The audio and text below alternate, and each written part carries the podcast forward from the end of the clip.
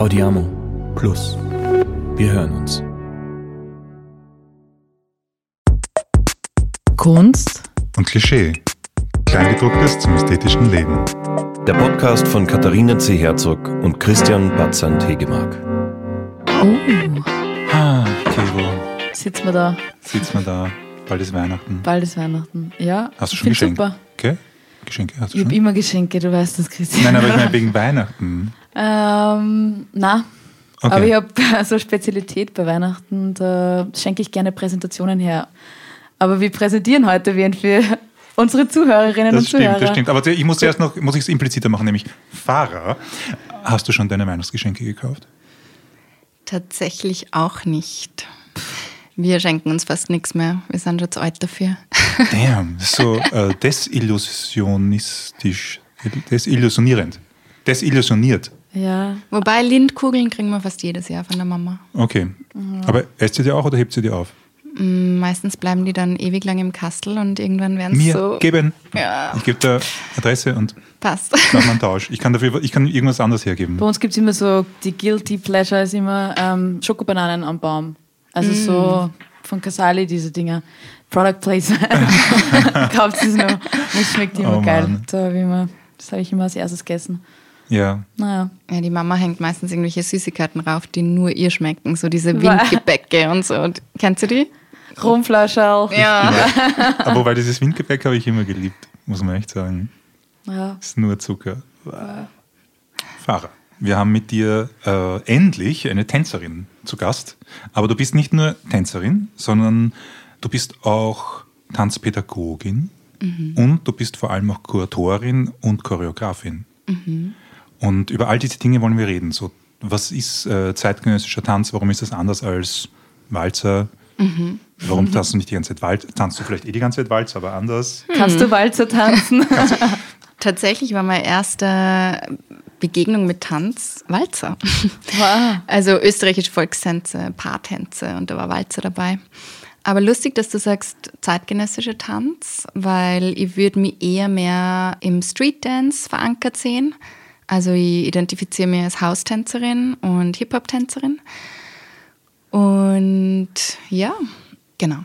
wo man sich selber wohlfühlt und wo man selber daheim ist, über das kann man am, Am besten, besten reden. einfach reden. Genau. Genau. Aber das mit, ich will da zurück zum Walzer eigentlich.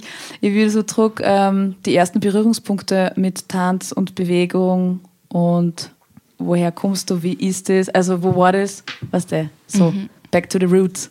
Back to the roots.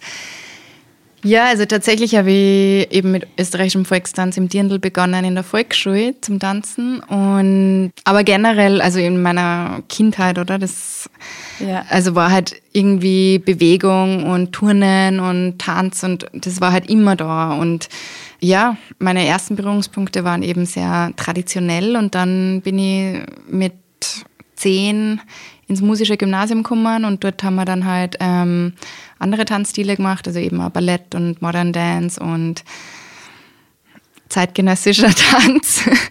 Und ja, mit 14 bin ich in meiner ersten Hip-Hop-Stunde. Das hat es da bei euch gegeben, das wurde angeboten. Ist das nicht bei so musischen Gymnasien oder so, dass das oft quasi, du lernst ein bestimmtes Instrument?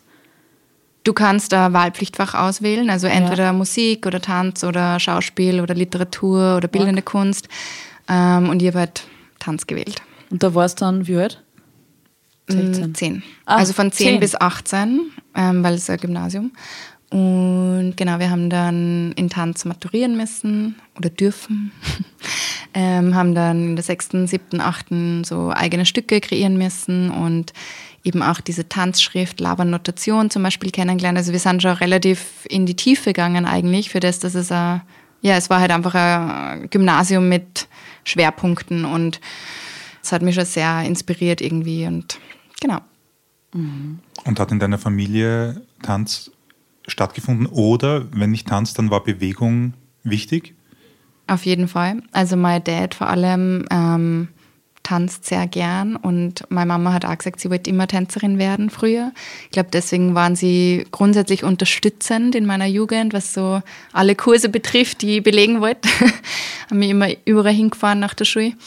Und Musik hat einfach auch voll die wichtige Rolle gespielt daheim. Also Mein Dad trommelt voll gern zum Beispiel und ähm, ja, wir haben immer schon Tracy Chapman und eher so Soulmusik daheim gehört und ja, ich glaube, das hat mich einfach von Kind auf inspiriert. Das heißt, ist der Familie so dem Ausdruck zugewandt, sagen wir mal so. Es gibt ja steifere Familien, viele wahrscheinlich, und andere, die sind es nicht. Ja, also grundsätzlich, meine Eltern sind keine Künstler, aber sie waren dem Ganzen immer schon offen gegenüber. Ja. Allerdings, also sie haben mich immer unterstützt und haben, haben das immer als cool empfunden, aber gleichzeitig war es einer beiden oder vor allem meinem Dad voll wichtig, dass ich auch was Gescheites, unter Anführungsstrichen, ähm, studiere und mache und dass, ja, dass ich das dann wirklich als meinen hauptberuflichen Weg sehe. Das war natürlich dann schon auch irgendwie mal so eine Krisenzeit. Du hast irgendwann Just studiert oder begonnen oder so. genau. So geil. What went wrong? well.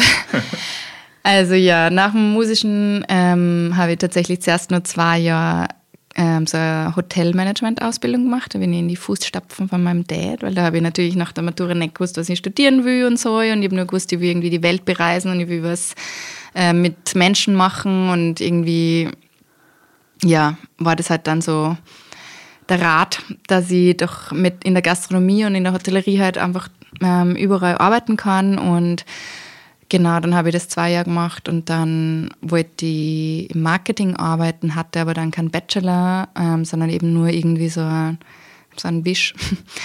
Und habe dann beschlossen, Recht und Wirtschaft zu studieren.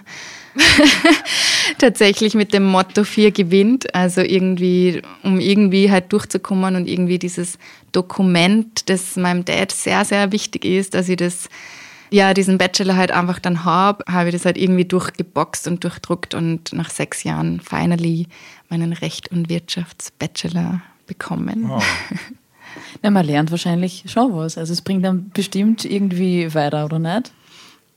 Schon, auf jeden Fall. Also ich hab mir währenddessen immer wieder gedacht, wow, für was mache ich das eigentlich und so weiter. Aber irgendwie jetzt im Nachhinein gesehen, der ganze wirtschaftliche Teil bringt mir halt jetzt in meiner Selbstständigkeit schon was. Und natürlich habe ich halt irgendwie jetzt mehr Verständnis für Firmen, also gerade wenn es um Sponsoring oder Förderungsanträge, Förderanträge oder Steuern und so weiter geht. Also da habe ich jetzt halt einfach ein bisschen einen anderen Blickwinkel drauf, als wie viele Artists, die halt ihr Leben lang Kunst studiert haben und nie irgendwie mit der Wirtschaft in Berührung gekommen sind. Und von dem her sehe ich jetzt im Nachhinein natürlich schon auch was Positives daran, dass ich das gemacht habe. Aber ja, ein Auge weint auch. Wieso? Naja, weil ich ursprünglich am SEED studieren wollte, nach der Matura, eben Salzburg Experimental Academy of Dance. Und irgendwie voll eintauchen wollte in die, in die Tanzwelt und in die Kunstwelt. Aber irgendwie, also ich habe es dann im ersten Jahr nicht geschafft, die Aufnahmeprüfung. Und dann war eh großer Streit daheim und dass das irgendwie nichts Gescheites ist und so. Und dann habe ich es halt aufgeben und ja. Ist es nicht auch extra bitter möglicherweise, weil wenn du sechs Jahre was anderes studiert hast, hast du in der Zeit ja nicht deinen Körper trainiert in die Richtung, die du heute ausübst? Ja, also ich glaube, dadurch, dass ich dann nicht Tanz studiert habe, ist bei mir irgendwie so das Feuer immer größer geworden, dass ich das halt trotz meinem Recht- und Wirtschaftsstudium nebenbei Vollgas machen will. Und ich war halt einfach extrem viel unterwegs und habe voll viel trainiert in meiner ja, Freizeit sozusagen. Und Genau, und ich habe gemerkt natürlich, dass ich älter werde und so und dass mein Körper sich verändert und nichtsdestotrotz ja, war die Motivation und die Leidenschaft einfach so da und ich wollte es dann einfach umso mehr und ich glaube, gerade wo ich das Studium dann abgeschlossen habe, war es für mich dann so klar, dass ich jetzt mich quasi befreit habe von dem, von dem, was ich machen muss.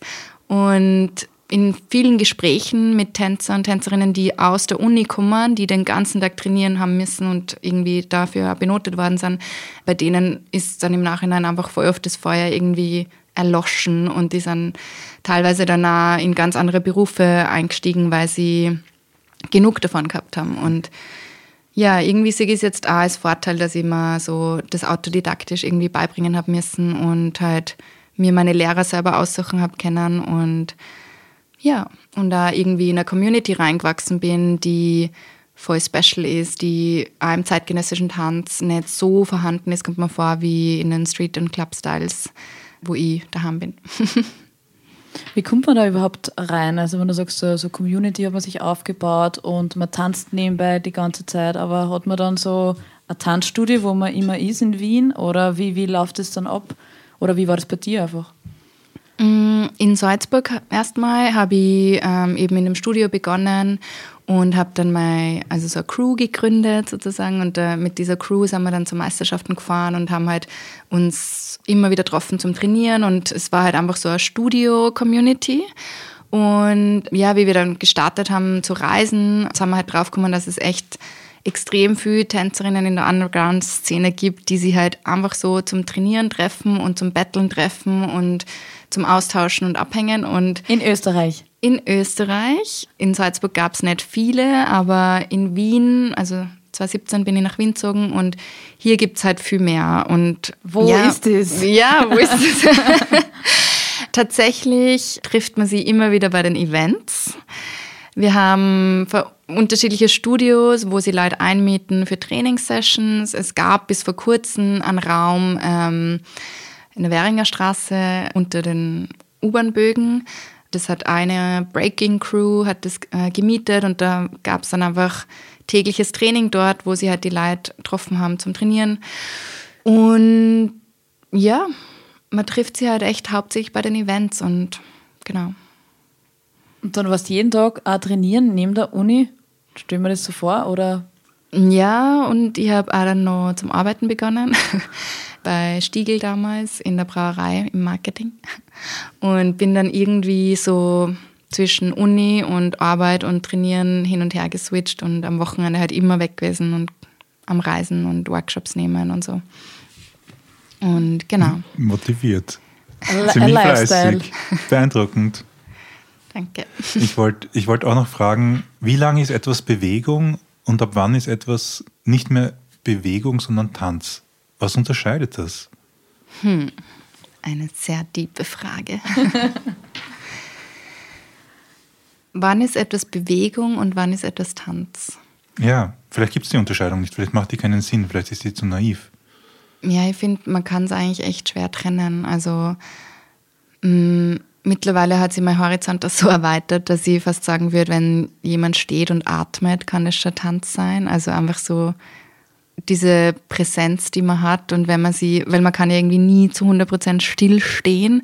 Das ist jetzt ein sehr zeitgenössischer Ansatz, aber theoretisch ist, ähm, kann ein Gehen schon Tanz sein. Ja, ich finde, es ist echt schwer.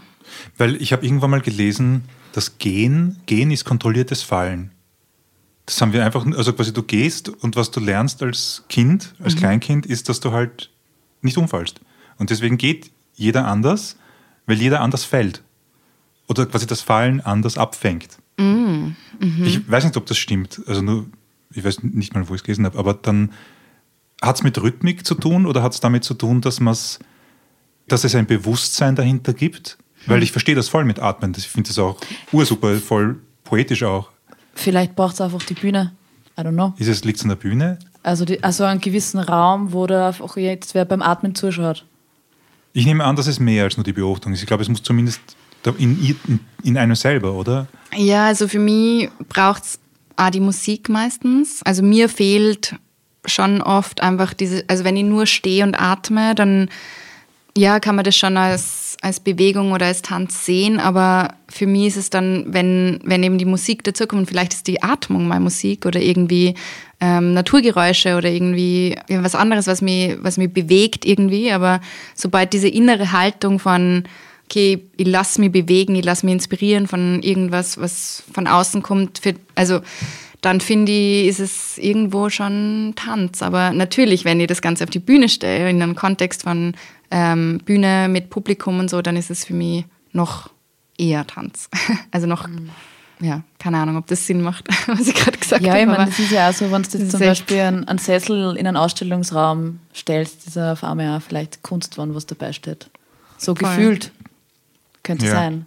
Also ich habe voll viel mit dem anfangen können, was du gesagt hast. Mhm. Und mir ging es weniger darum, wie, wie verstehen es andere, ab wann verstehen andere, dass es Tanz ist. Und mir ging es eher so vielleicht um, um das Wesen von Tanz. Also ich glaube, das gibt hier keine, ich, würde mir denken, es gibt keine abschließende Antwort, aber mhm. deswegen finde ich es, glaube ich, so geil. Mhm. So, du gehst über die Straße, mhm. denkst du da quasi in Attributen des Tanzes?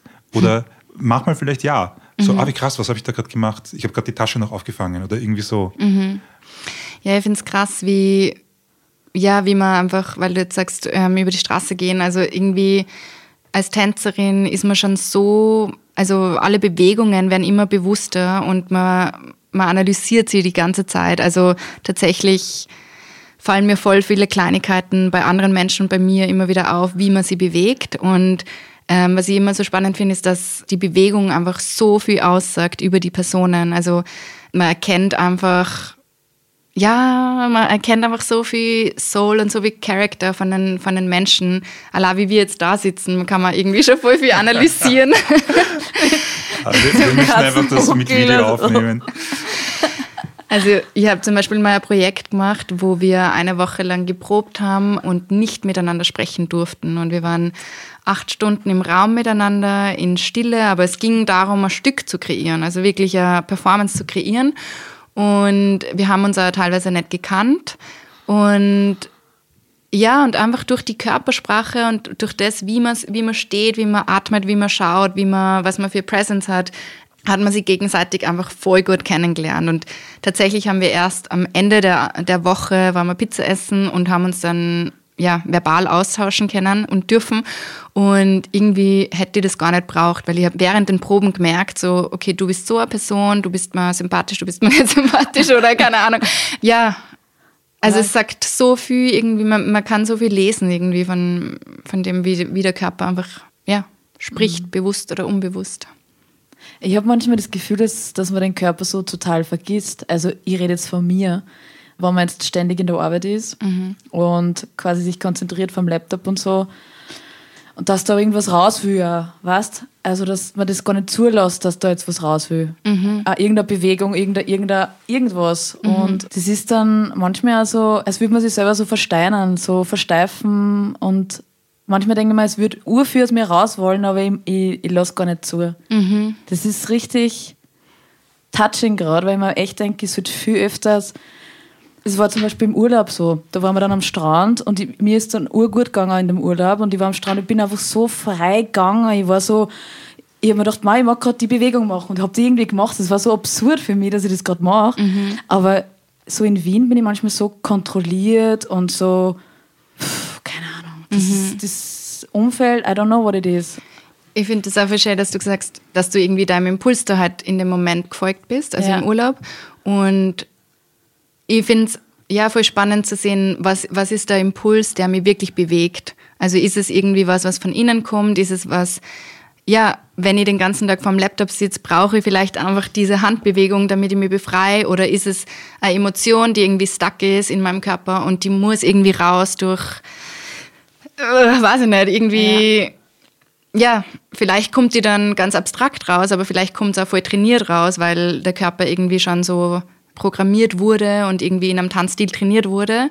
Oder ähm, ist der Impuls da, weil ich eine Musik her oder irgendeinen Song her, der mich triggert und dadurch, wie sich mein Körper bewegen? Und ich finde, das ist halt jedes Mal eigentlich voll der Release, aber wir sind es gerade in Österreich. Ähm, hat Tanz einfach einen ganz anderen Stellenwert und die Menschen sind einfach sind auch nicht so gewohnt, dass man sie frei bewegen kann mhm. und dass mhm. man impulsiv über die Straßen gehen kann und dass man sie ja, dass man sie durch den Körper einfach auch wirklich ausdrucken kann und mhm. man tut es sowieso unbewusst. Ähm, aber wie du sagst, es ist, man ist irgendwie ja voll eingeschränkt in diesem Freisein und es ist irgendwie fast so schambehaftet, ja. weil, weil, Kinder dürfen noch, die dürfen ja. herumhopsen auf der ja. Straße. Also wenn, wenn wir das machen, sind wir deppert. Deswegen geht es ja im mhm. Urlaub, da kannst du irgendwie freier bewegen. Vielleicht eh, weil die keiner kennt, I don't know. Mhm. Aber wie ich in Paris gewohnt habe, war das auch so. In Paris, die tanzen überall so gefühlt. Irgendwo gibt es immer irgendwie so. Und das war so schön, irgendwie, du wirst so angesteckt und mhm. eigentlich willst mitmachen, aber so viel in deinem Kopf sagt so, na, schau lieber nicht zu. So. Obwohl du vielleicht gern die Bewegung machen würdest oder irgendwas. Aber das ist echt ein bisschen frustrierend. Also für mich ja. gerade in dem Moment, wo ich mir denke, so, ja.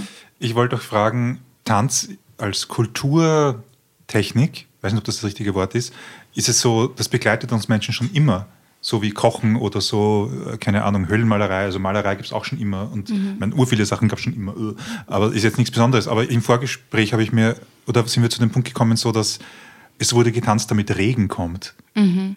Oder vielleicht, um sich in Ekstase zu bringen. Ja. Also es sind ganz archaische, mächtige Dinge irgendwie. Und heute ist es, wenn ich jetzt an Walzer denke, muss ich, der, muss ich lachen. Ne? Weil das ist so.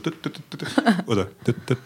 Also richtig Rhythmus halt. Genau, aber meine Frage ist, stehst du oder siehst du dich da in so einer Tradition von so einem, von auch was ganz Archaischem, eben das Bewegen oder Bewegung bedeutet etwas. Das ist nicht jetzt nur ein Job oder, oder eben, dass Energien können rauskommen oder können reinkommen. Oder, Ja.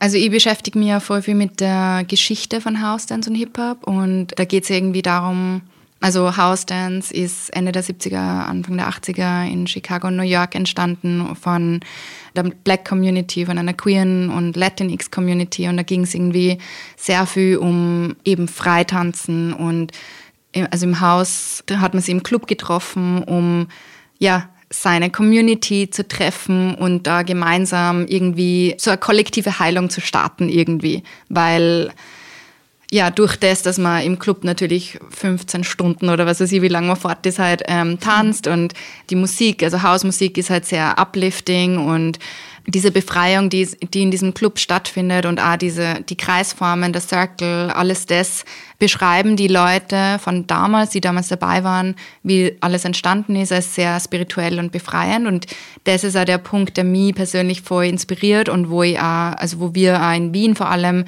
innerhalb der Wiener House Community, obwohl es kompletter europäischer Kontext ist und gar nicht vergleichbar ist mit den Struggles von Amerika und überhaupt andere Zeit und so. Aber grundsätzlich, das ist das, was uns alle immer wieder, also wo wir immer wieder draufkommen, das ist das, warum wir so angezogen sind von dieser Community und von dieser Geschichte und von diesem, ja, von dem Tanzstil einfach, weil es so heilend ist und weil Tanz ist grundsätzlich voll heilend. Für mich immer wieder Therapie, so kitschig wie es auch klingt. Ähm, aber der Community-Faktor und das, dass man gemeinschaftlich im Kreis tanzt oder gemeinsam dieselben Werte teilt und zusammenkommt und trainiert gemeinsam und tanzt und sie frei tanzt, das ist ja das, was mich eigentlich am meisten, wo mein Feuer einfach am meisten zum Brennen anfängt. ist Tanz dann deine Meditation? Schon, ja. Also ich meditiere auch jetzt als so ganz klassisch, würde ich sagen. Aber hin und wieder kommt man tatsächlich in so meditative Zustände. Wie ist das, wenn man zum Beispiel in so einen Circle reingeht und dann fängt man an zu improvisieren und kann man da wirklich dann frei sein in dem Moment? So losgelöst von welchen Schritt mache ich da jetzt und was ja- schaut jetzt gut aus und so, so dass man dann so in diesen Flow kommt. Es braucht du viel Selbstbewusstsein, ne? Oder? Ja, Oder was weiß braucht nicht. Drogen? Ja, tatsächlich ähm, ist es gerade voll mein Thema, wenn ich unterrichte. Was braucht's, um einen safen oder einen saferen Space zu kreieren? Was braucht's, um sie wirklich frei fühlen zu können, wenn man in diesen Cypher steppt, also in den, in den Kreis reingeht? Und dann was? Cypher, Cypher, okay. Genau. Und oft, also auch gerade durch die Kommerzialisierung und ähm, durch das, dass man ja halt oft glaubt, dieser Kreis ist einfach nur da, um sich, also so um diese Show-off und herzuzeigen und dass, dass man da reingeht und voll selbstbewusst sein muss von Anfang an. Natürlich braucht es einen Mut und eine Überwindung, dass man in die Mitte steigt, weil man wird einfach beobachtet rundherum. Aber ich stelle mir gerade vor die Frage, was braucht's, also um diese Safety von, also gerade wenn wir es wieder connecten zur History von Haus, um diese Safety kreieren zu können, braucht es halt einfach auch voll das Bewusstsein von den Leuten rundherum, die den Raum halten müssen. Also die Community, die außenrum steht, ist eigentlich dafür verantwortlich, einen guten Vibe zu schaffen und ist verantwortlich dafür, dass die Person, die in der Mitte sie gerade expresst und ausdrückt, ähm, dass die sich safe fühlt. Und gerade wenn ähm, Communities zusammenkommen, die dieselben Struggles haben oder die einfach dieselben Needs haben, dann entsteht schneller mal ähm, irgendwie ein, ein gleicher safer Space, aber wenn unterschiedliche Menschen aus unterschiedlichen Communities oder vielleicht aus unterschiedlichen Ländern und so zusammenkommen, dann ist das oft, ja, dann muss man da irgendwie erstmal einig, sie einig spüren, bis man mh, so einen Raum schaffen kann. Und ja, meine Schülerinnen sind da auch immer wieder gechallenged und ich selber bin auch voll oft gechallenged, ähm, in so einen Cypher reinzugehen und mich zu 100% zu expressen. Aber es ist cool, wenn, wenn es diese Kreise gibt, wo man echt so zu 100% verletzlich sein kann und sie aufmachen kann und ja, einfach wirklich loslassen kann, weil das sind meistens diese Sweet Spots, wo man vielleicht zu so diesen spirituellen Momenten kommen, also kommen kann oder halt einfach sie so wirklich high fühlen kann. Und dieses natürliche High, das wir irgendwie alle suchen, ja, ist halt schwer zu erreichen, aber wenn du die richtigen Leute um die hast, dann, dann geht es. Wir haben mhm, Videos schön. angeschaut, äh, wo eben du in diesem Cypher bist, aber ich kenne das auch von natürlich anderen Menschen, die tanzen, so dass es beginnt jetzt nicht immer zaghaft, aber der Anfang ist nicht dasselbe wie was es nach 10 Sekunden ist. Ist eine beliebige Zahl, nach 20 Sekunden. Und ich glaube, das ist, vielleicht ist es so wie über eine Klippe sich runter, also rüber, man muss sich rüber trauen. Ja, daran habe ich gar nicht gedacht, dass quasi das, die Umsitzenden, weil da war ein Video, das wir uns angeschaut haben, und da waren hunderte Leute um dich herum, mhm. aber mit großem Abstand, also du hast keine kleine Fläche gehabt, sondern du hast eine große Fläche da gehabt und äh, daran habe ich gar nicht gedacht, dass die Macht eigentlich, die, die diese Menschen haben, mhm. die, die kein Publikum sind. Das kennt man ja, ich meine, wenn man es jetzt aufs Kleine bezieht, wenn man mit, mit Freunden tanzt, ja, und du, du hast gute Freunde um dich und die chillen dich ab und so, dann gehst du viel leichter in die Mitten und tanzt damit, als wenn du jetzt irgendwie Show-off machen müsstest vor irgendwelche anderen Leute. Also das, ich verstehe das voll mit dem, mit dem Vibe von, von der Umgebung, aber trotzdem gibt es ja manchmal Battles. Mhm. Und da ist ja auch so irgendwie, du musst einen Safe Space haben, aber gleichzeitig musst du jetzt auch performen, weil du musst jetzt besser sein wie der andere, musst sagen in der Sekunde oder in diesen 20 Sekunden, was auch immer, dass du besser bist wie die andere Person. Das ist schon. Geht es wirklich ums Bessersein dabei? Na, so? Oder keine Ahnung, sag's uns. ja, also grundsätzlich bei den Battles geht es irgendwie schon darum, dass du, ja, dass man gegeneinander tanzt und dass man ähm, gewinnen will und besser sein will und so weiter. Aber ich habe vor kurzem eben wieder beim Battle mitgemacht und ich merke einfach, am besten bin ich eigentlich, wenn ich wirklich zu 100 Prozent bei mir sein kann und nicht mir auf das Gegenüber konzentriere.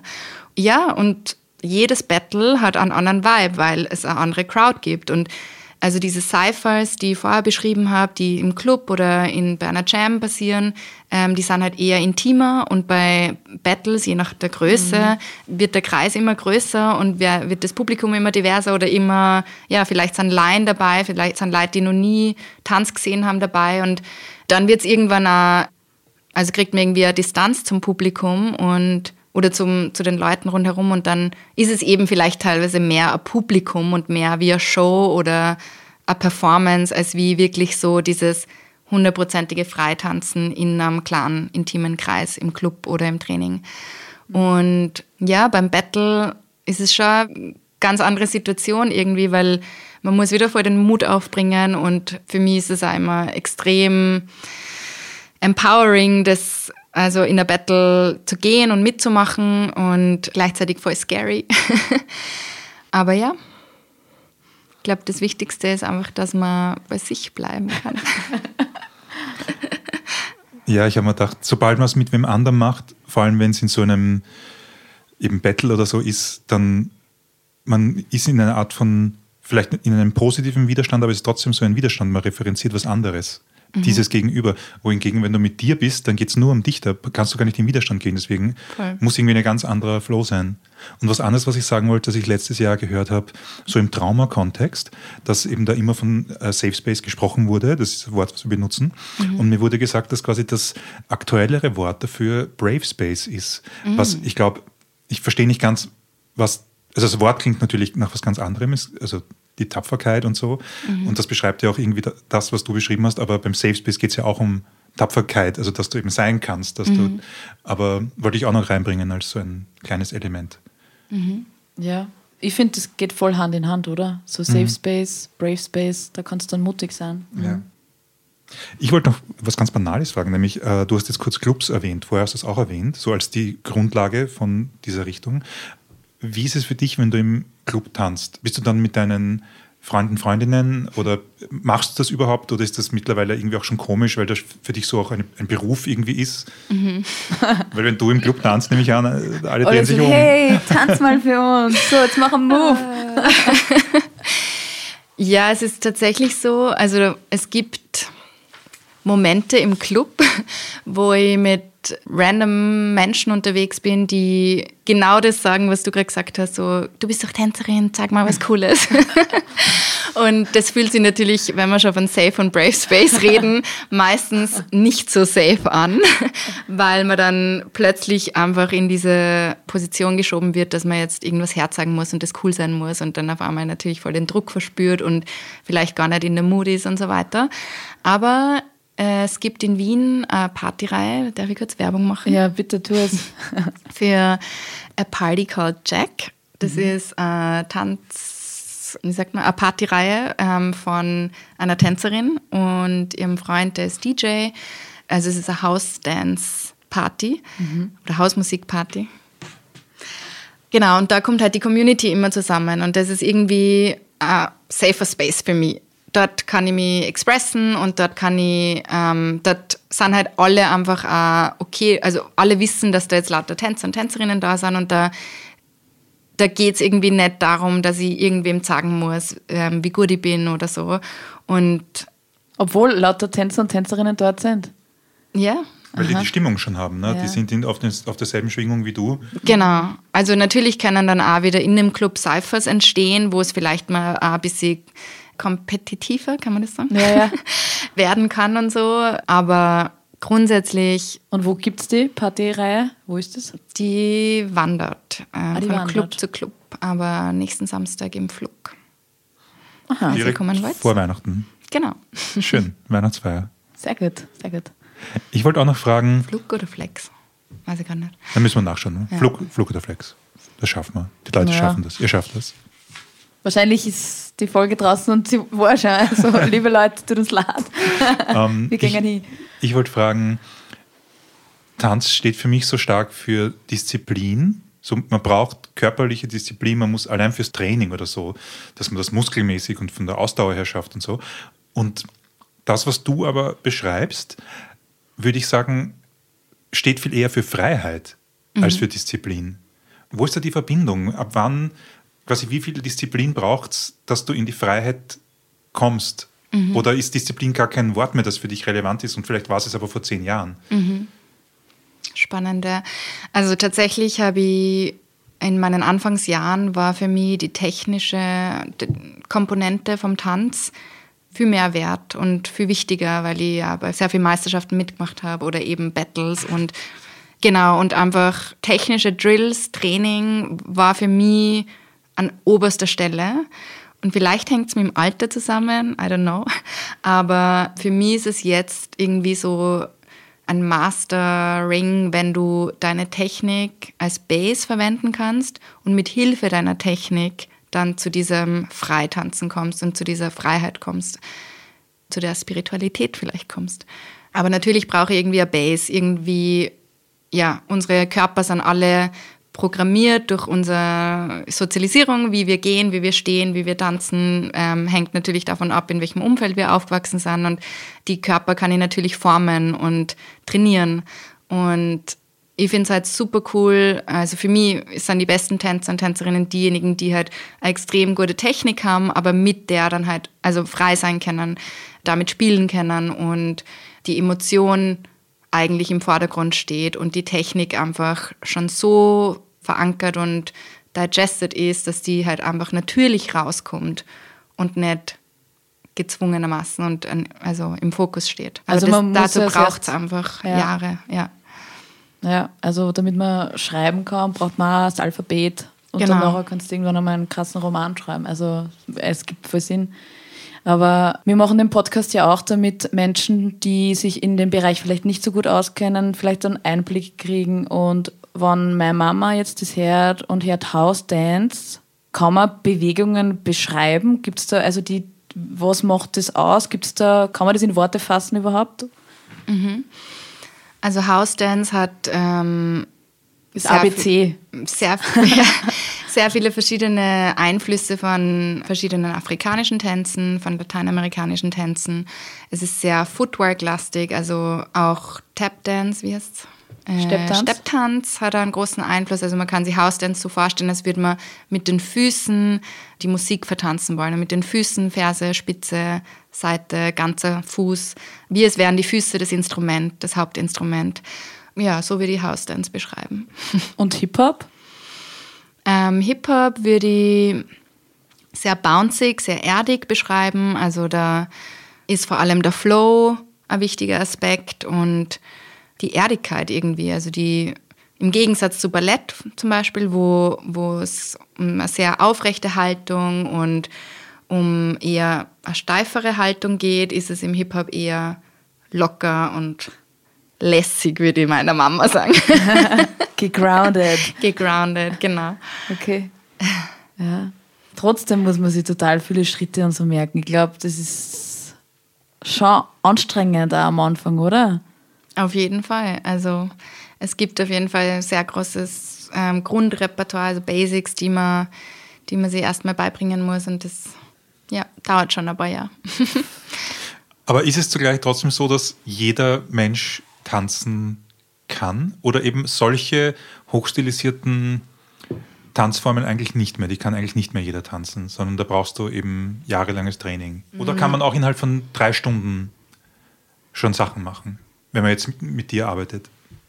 Also ich denke schon, dass jeder tanzen kann grundsätzlich. Natürlich brauchen manche einfach mehr Zeit und ja, ein längeres Training und bei manchen macht es gleich Klick.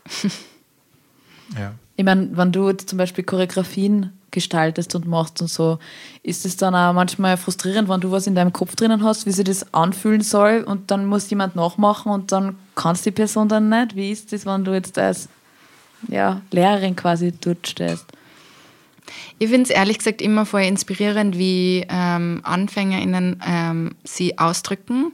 Und ich unterrichte sehr frei. Also manchmal gibt es ganz konkrete ähm, Schrittfolgen oder Abfolgen und manchmal gibt es einfach so freie Aufgaben und teilweise sind die Interpretationen von, von eben den Beginners viel inspirierender als wie die von, denen, von denjenigen, die, die eh schon voll ähm, trainiert sind und alle gleich ausschauen.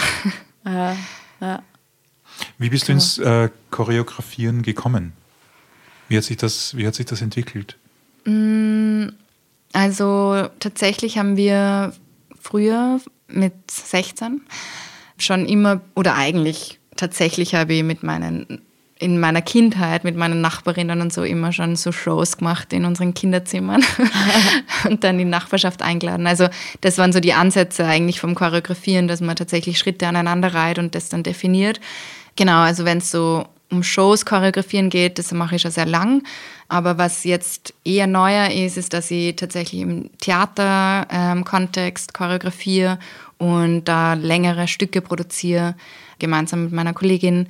Und ähm, was ich dann halt einfach natürlich nicht nur um das Bewegungsmaterial kümmern muss, sondern auch um Licht, um Kostüm und wie setze ich das Publikum hin, um die Dramaturgie, um die Aussage von dem Stück. Also meistens hat man ja dann, keine Ahnung, 45 oder 60 Minuten Zeit, dass man Geschichte erzählt und das dann natürlich dann nochmal ganz, nochmal, ja, komplexeres Choreografieren.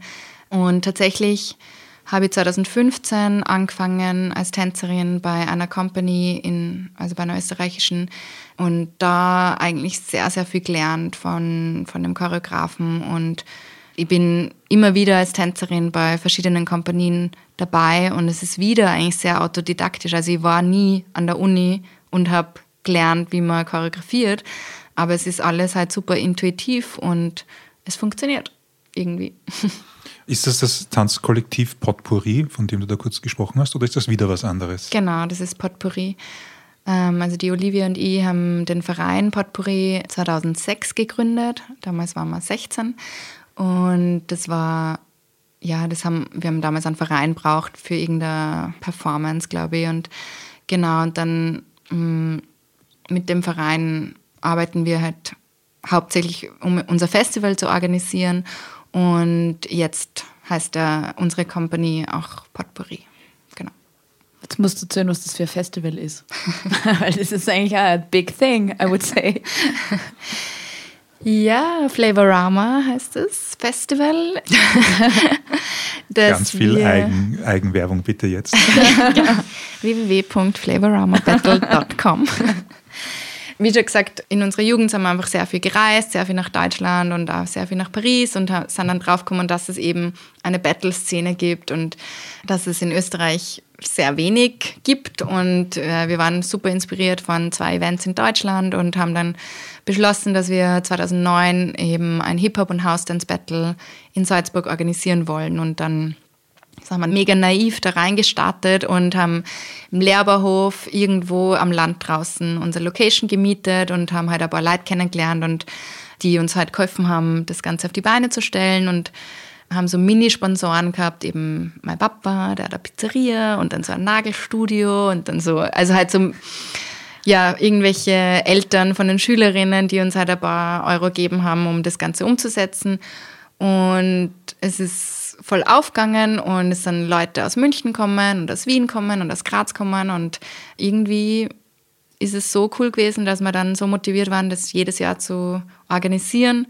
Und ja, jetzt mittlerweile ist es eines der größten Battles Europas geworden. Und wir haben letztes Jahr unser 15-jähriges gefeiert. Das ist richtig arg, oder? Ja, es war nicht geplant, aber es ist cool. Ich möchte kurz auf Pause drücken, wir gehen da gleich wieder zurück zum Flavorama, aber du bist wirklich so ein, ein Beispiel für jemand, der es einfach macht. Auf ganz vielen Ebenen, oder? Vom Tanz, dass du sagst, okay, ich studiere eigentlich Jus, mhm. aber eigentlich mache ich was anderes.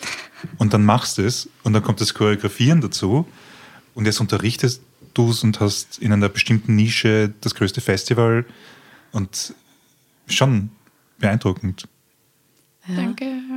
Na, Mut und Community. Ist es dir bewusst, dass du da, fühlst, also spürst du das? So, wow, eigentlich vor 15 Jahren hätte ich mir das gedacht von mir selber. Hm.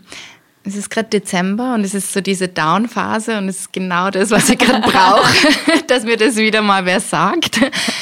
Ja, man, also natürlich sehe, dass das Festival wächst und dass es immer internationaler wird und länger wird und größer wird und so weiter, aber es ist trotzdem einfach sehr, sehr viel Arbeit und man checkt dann, wenn man so in seinem Alltag Strudel ist, meistens gar nicht, was man eigentlich alles geschaffen hat. Und generell, ja, bin ich schon eine Person, die immer alles intuitiv und autodidaktisch gemacht hat und das mag für manche inspirierend sein, aber es ist auch voll zach. aber ja, natürlich cool, wenn man, wenn man dann in solchen Momenten wie jetzt dann drüber sprechen kann und draufkommt, eigentlich habe ich doch ein bisschen was gemacht in meinem Leben. Na, und ich denke mal auch noch dazu, was du vorher vorher gesagt hast, nämlich von mir jetzt zusammengefasst, aber dass du auch, äh, dass du auch Tanz sowas als was Meditatives oder auch als Teil deiner Spiritualität dir erarbeitet oder entwickelt hast, das ist ja vielleicht was, was sich ein Teenager wirklich nicht mal vorstellen würde.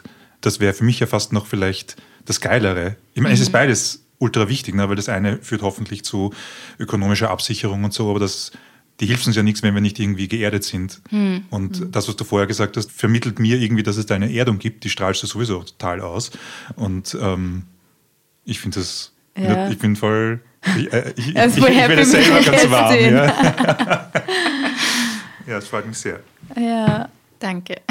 Also ja, es war eben diese Spiritualität, glaube ich, ist, glaube ich, tatsächlich erst so in den letzten Jahren mm, mir bewusster worden. Also es war unbewusst immer schon, glaube ich, was, was mich anzogen hat und was ich, was ich spannend gefunden habe und eben Tanz war irgendwie immer schon was, wo man nach dem Training heimgegangen ist und happier war, aber es war mir halt nie so bewusst wie jetzt. Mhm. Ja. Ich finde, es ist ein guter Beruf in der heutigen Zeit eigentlich, so gefühlt mhm. von, ja, so mhm. zum Loslassen und das, was du vorher gesagt hast, das ist schon, wobei ich tue jetzt auch, ähm, was, wie nennt man das, auf ein Podest stellen, wie du vorher schon gesagt hast, es ist jetzt sehr viel harte Arbeit dahinter und wenn wir jetzt wieder zurückkommen zum Flavorama, mhm. würde mich ja interessieren, wann findet das immer statt und wie viel Vorbereitungszeit brauchst du, dass das überhaupt in dem Ausmaß stattfinden kann? Hm. Also es findet immer im Oktober statt in Salzburg und in Hallein mittlerweile. Also wir haben, es sind neun Tage. Die ersten Tage sind immer in Hallein und dann sind wir in der Stadt.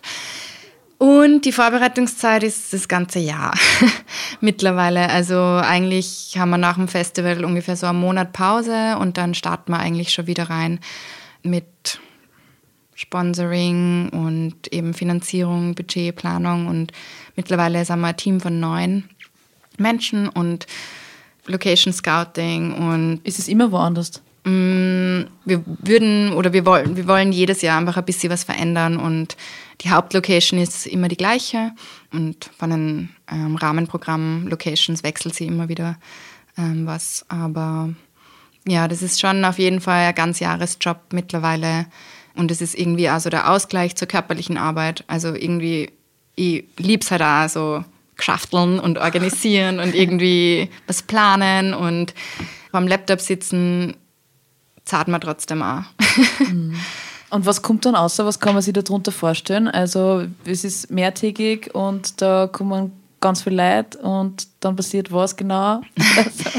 genau, also es startet ähm, mit so einem Mentorship-Programm, also der Flavorama in Creative Retreat. Das sind vier Tage so ein Trainingscamp, ähm, das wirklich nur für eine Gruppe von 20 Personen ist, mit zwei Mentorinnen, meistens also internationale. Letztes Jahr hatten wir eben äh, Personen aus Schweden und aus Paris da. Und die sind dann den ganzen Tag über mit den Students im Trainingsraum und coachen die einerseits auf eben körperlicher Ebene, aber auch auf mentaler Ebene. Und wir haben das extra am Land, ähm, das Format gemacht, weil wir wollten, dass man sie eben mal irgendwie abkapselt, eben wie so eine Residency in der Natur und dann in der Natur und auch Dinge macht, die nicht nur im Studio stattfinden. Also wir gehen dann kegeln gemeinsam, wir machen eine Almhüttenwanderung, wir ähm, haben eine Party. Genau, das ist so das ähm, quasi für die, für die kleine Bubble, so ein Trainingscamp und dann geht es weiter in Salzburg, in der Stadt, wo der erste Abend ein Theaterabend ist. Also da gehen wir eben, äh, waren wir letztes Jahr in der AG-Kultur, genau, wo man einfach so kurze Tanzstücke anschauen kann, also ganz klassisch, man kauft sich ein Ticket, setzt sich ins Publikum und schaut sich Stücke an, aber eben mit Hip-Hop und House-Dance als, als Körpersprache, was irgendwie was Neues ist, weil man kennt halt zeitgenössischen Tanz oder eben Ballett im Theater und wir versuchen da irgendwie halt eine Brücke zu bauen, dass man eben Hip-Hop und House-Dance im Theater sehen kann und mit dem genauso wertvoll ein Stück produzieren kann. Genau, dann gibt es einen Talk danach, eine Diskussion. Da haben wir meistens eben auch Panel-Guests, internationale und dann gibt es die Vorausscheidung am Freitag, wo ungefähr 300 Tänzerinnen von Japan bis Kanada, also tatsächlich waren letztes Jahr Leute aus China da und aus Australien, ähm, die herkommen, um bei der Vorausscheidung mitzutanzen. Die tanzen vor einer Jury, drei Menschen entscheiden dann, ähm, welche acht Leute ähm, ins Finale kommen und am nächsten Tag ist dann das Finale, wo die acht, die durch die Pre-Selection gekommen sind, gegen acht eingeladene TänzerInnen tanzen und die dann im K.O.-System gegeneinander tanzen, bis es dann einen Gewinner, eine Gewinnerin gibt. Dann haben wir auch noch ein Format für äh, die Kids, Next Generation Battle. Das ist im Endeffekt auch ein Battle, aber halt nur für Jugendliche und Kinder. Dann gibt es noch den Music Brunch am letzten Tag, wo wir Live-Musik haben und äh, Brunch, Frühstück, wo es einfach nochmal so ein Netzwerktreffen ist und ein Chill-Out, bevor alle wieder heimfliegen. Na, schade, dass das war gerade erst. Also ihr seid herzlich eingeladen Oktober. nächstes cool. Jahr im Oktober. Genau. Seid ihr da mittlerweile dann gut durchgesponsert oder ist das noch immer irgendwie schwierig? Kommt der Red Bull dann daher oder das Bundeskanzleramt? Oder? Also Red Bull ist tatsächlich ein Sponsor seit Jahr 1. Geht da nicht anders in Salzburg. Na, ähm, ja, wir werden gefördert von Stadt und Land Salzburg und vom Bund haben mittlerweile jetzt auch größere Sponsoren. Unser Hauptsponsor ist Snipes zum Beispiel. Und dann halt irgendwie alle größeren Firmen in Salzburg. Also, weiß nicht, ob ich die jetzt alle aufzählen soll, aber Na, Arbeiterkammer und Raiffeisenkasse und Salzburg AG und Salzburger Verkehrsverbund und so. ja, und dann halt natürlich Medienkooperationspartner. Genau. Also habt ihr wirklich was aufgestellt. Wie viele Leute sind ungefähr, zu, also wie viele Leute zahlen ein Ticket? Oder kommen? Wie viele Gäste gibt es ungefähr? Also man könnte 3000 ungefähr sagen. Steht zumindest so in unserer Präsentationsmappe. Wird schon stimmen. Na, arg. Org, bist deppert. Also beim Finale, was halt doch irgendwie unser Main Event ist und mit dem er alles begonnen hat, weil es war im Jahr 1 nur ein eintägiges Event. Beim Finale passen 1100 Leute rein und das findet in der Szene Salzburg statt. Na, arg. Bin gefleischt. Super beeindruckend. Und es ist eben was, was wirklich, also unser Ziel ist irgendwie auch, dass man das Festival voll zugänglich macht für eben alle Generationen, weil du vorher deine Mama angesprochen hast. Also es ist wirklich was, es ist halt so klischeebehaftet oft, dass Hip-Hop und House-Dance oder eben dieses Festival dann irgendwie nur was für Jugendliche ist und für, ja, Kids. Aber es ist tatsächlich halt gerade die Theaterschiene was, was halt tatsächlich das Hochkulturpublikum auch anspricht. Und wo wir uns aber natürlich voll schwer dann, die teilweise auch zu erreichen. Weil Ja. wir immer nur in unserer Underground-Community sind. Ja, alles öffnen und Brücken schlagen finde ich immer gut. Das ist, ähm, das ist auch ein wichtiges Thema für mich. Von dem her, du schaust so zufrieden glücklich. Ja, na, wir, ich habe auf die Uhr gerade geschaut. Ja, wir sind eh schon- Wir sind schon relativ gegen Ende. Ich würde noch gern wissen, ob du eigentlich zufrieden bist, da wo du stehst, in Verbindung damit, wo du dich in der Zukunft noch siehst, in zehn Jahren, aber mir geht es gar nicht um die Jahreszahl. Also was sind so Dinge, die dir, wo du denkst, das gehört schon noch rein? Oder ob du irgendwie, ob das jetzt so weitergehen kann, ob das eh schon passt so. Die Krisenfrage am Ende. Na, tatsächlich bin ich schon zufrieden äh, mit dem, was ich gemacht habe. Also ich denke immer wieder an mein älteres Ich, dass ich mir denke, so als Oma würde ich gern einfach meinen Kids sagen können, hey, ich habe alles probiert und eben gerade damals, wo ich mich selbstständig gemacht habe und das voll der große Schritt war und also rebellisch gegen das, was meine Eltern gern gehabt hätten, dass ich alles probiert habe, was ich gern, was ich gern machen würde.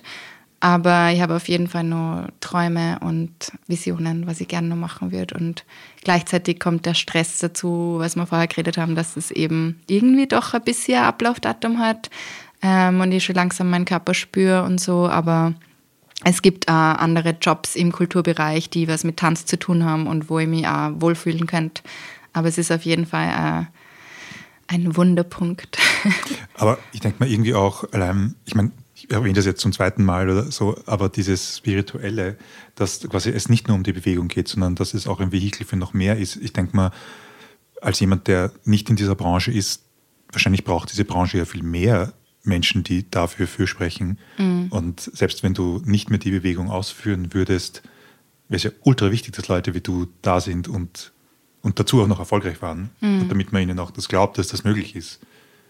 Ja, voll. Also wir reden da immer wieder so, was sind die Möglichkeiten, als nachdem man aktiv auf der Bühne gestanden ist, was, ja, also viele glauben, das, der nächste Schritt ist halt eine Tanzschule zu eröffnen und mein Leben lang weiterhin zu unterrichten oder zu coachen. Klingt cool, aber Tanzschule zu haben ist halt auch wieder sehr was Wirtschaftliches eigentlich. Und ja, ich weiß noch nicht, wie es weitergehen wird, aber irgendwas wird sich schon finden. Hoffentlich. Na, man hat immer die, die zwei, also man hat jetzt die Zweifel nicht, glaube ich, äh, gehört. Wir haben sie gesehen, aber die sind doch immer da. Ja, aber du wirst ja. das natürlich, ich meine, schau dich an, du wirst das ja alles schon ich mein, auf Ich so meine, einem du hohen stehst auf Niveau. total vielen Standbeinen Gefühl. Also wenn man schon mal Choreografie gemacht hat, dann irgendwie Organisation von Festival, junge Menschen bewegen dazu, aber nicht nur junge, sondern auch ältere, irgendwas, wohin, also Residencies, wer weiß, was du noch alles machst. Also ich, ich finde, das, das passt. Ja, gerade beim Choreografieren, das ist was, was mir auf jeden Fall voll interessiert und wo man, wo man, also wo ich immer mehr merke, da kann ich einfach ein Outside-Eye sein und ähm, muss mich nicht selbst bewegen. Aber es ist natürlich gut, dass man die Erfahrung gemacht hat, selbst als Tänzerin auf der Bühne zu sein und ähm, nur die Visionen von einem Choreograf oder einer Choreografin umzusetzen. Und genau, das ist auf jeden Fall ein Weg, den ich gerade ein bisschen liebäugel, kann man das so sagen? Genau. Aber mal schauen. Ja, ja. Ja, spannend. Also, es gibt hier bei uns auch noch ein paar Geschenke, weil du Gästin bei uns bist. Oh. Ähm, Weil Weihnachten ist. Und auch weil Weihnachten ist. Deswegen sind die Geschenke dieses Mal ein bisschen weihnachtlicher. ähm, erstens einmal haben wir gedacht, okay, das ist so aufgelegt, das muss ich einfach mitnehmen. Potpourri! es ist einfach, aber es riecht gut und so und wer weiß, vielleicht kannst du es ja brauchen fürs Klo oder so. Oder know. Dankeschön. Ja. Und dann hast du vorher erzählt, dass du eben halt, dass Hausmusik so wichtig für dich ist. Und dass du quasi dafür brennst. Und jetzt habe ich dir das mitgenommen. Mach's mal auf. Okay. Es ist auch weihnachtlich, aber ich finde, das kann man schon bringen. Es riecht so gut von dem Potpourri. Ich habe da einfach ein Haus mitgenommen. Das brennt. Ah, wie cool. Ma, Ja. danke, voll lieb. Ein Haus, das leuchtet. Wow. Sehr schön. Ja, Perfekt. Cute. Bin gerade umgezogen. na bitte. So, Dankeschön. na gerne. Das war eine schöne Stunde. Ja, wir freuen uns voll. Danke, dass du heute da warst bei uns. Danke euch für Danke die fürs Einladung. Kommen. Und schauen wir, ob das noch vor Weihnachten rauskommt oder vom Oder nächsten nicht. Weihnachten. Äh, Vom nächsten Weihnachten auf jeden Fall. Und ansonsten Happy New Year. Also genau, es ist ja. ja so, happy, happy, everybody. Schickt Ja. uns Geschenke. ja, Wir brauchen so ein Postfach. ja, das Warum werden wir haben wir uns kein. Postfach, wo Leute ihre Geschenke an? Und es gibt sicher unglaublich viele Menschen, die uns Geschenke schicken wollen, Ich glaube nicht, Christian, aber glaub, wir wir können es ja mal aussenden. Okay, na, Na gut. sch- schickt uns halt. Aber Piep, Cut. Tschüss. Tschüss.